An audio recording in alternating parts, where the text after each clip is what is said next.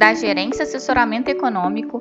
Esse é o seu Bebê Conexão Mercado, que traz para você as principais notícias e nossas análises do Brasil e do mundo terça-feira, 24 de maio de 2022. Meu nome é Eduardo Toneto e vou dar um panorama geral sobre os mercados. No exterior, na agenda do dia dos Estados Unidos, o foco se volta para o discurso de Powell às 13 horas. Com relação aos indicadores, os destaques para a leitura preliminar dos PMIs da indústria e de serviços, além dos números de vendas de casas novas que devem apresentar uma desaceleração no mês de abril. No velho continente, a presidente do BCE, Christine Lagarde, discursa às 15 horas e deve reforçar a perspectiva de que a autoridade monetária da União Europeia elevará os juros acima da zona negativa até o final do terceiro trimestre deste ano.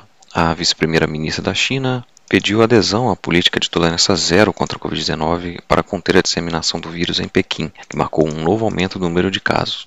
Ainda sobre a China, o UBS e o JB Morgan revisaram suas projeções de crescimento do país para 2022. O UBS reduziu sua expectativa de 4,2% para 3% e o JB Morgan cortou o crescimento chinês de 4,3% para 3,7%. As revisões de ambos os bancos foram motivadas pela perspectiva de que os impactos das medidas lockdowns devido ao Covid-19 serão significativos. Pela manhã, a presidente da Comissão Europeia, Ursula von der Leyen, afirmou que a União Europeia deverá aprovar a sua proposta de embargo ao petróleo russo nos próximos dias. Europeias, os futuros americanos operam no campo negativo, pressionadas pelo alerta sobre lucros das empresas de tecnologia feito pela dona Snapchat. Além disso, também as revisões do crescimento chinês, somado à questão da perspectiva de possíveis novos lockdowns em Pequim, também ajudam a devolver o clima de cautela geral para os mercados. Assim, a preocupação com o futuro do crescimento mundial acaba deslocando a demanda dos investidores para ativos mais defensivos, jogando as yields dos treasuries para o campo negativo,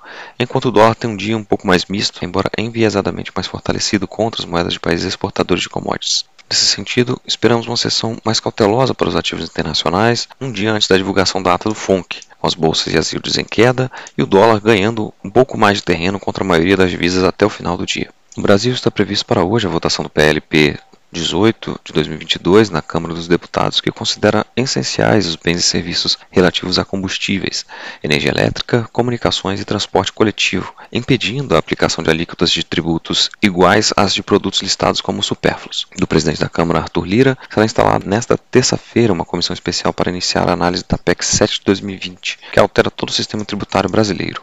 Texto determina a extinção de praticamente todos os tributos atuais. No lugar deles seriam instituídos apenas as três bases de incidência: renda, consumo e propriedade, que poderão ser cobrados indistintamente pelas três esferas administrativas. O Tesouro fará leilão de NTNB com vencimentos em 2027, 2035 e 2060 às 11 horas. Em dia de reunião trimestral com economistas do mercado e dirigentes do BC, a autoridade monetária ofertará até 15 mil contratos de swap em rolagem e até 4 bilhões de reais em compromissadas de dois meses. Em linha com o exterior, os ativos locais devem apresentar um viés de cautela devido às preocupações externas quanto aos rumos da inflação e do crescimento econômico global. No fronte interno, as atenções estarão especialmente voltadas para a votação do PL 18-2022 e para a divulgação do IPCA 15, cuja desaceleração estimada pode vir a ser influenciada majoritariamente pelo arrefecimento dos preços administrados, em função do fim da cobrança da tarifa de escassez hídrica nas contas de energia. A aprovação do projeto de redução do ICMS e a desaceleração da inflação contribuem para a retirada de prêmios da curva de juros. Assim, a cautela também deve se refletir na valorização do dólar frente ao real e na queda do Ibovespa. A troca de comando da Petrobras também é um fator a corroborar para a queda do índice. Bom dia a todos e bons negócios.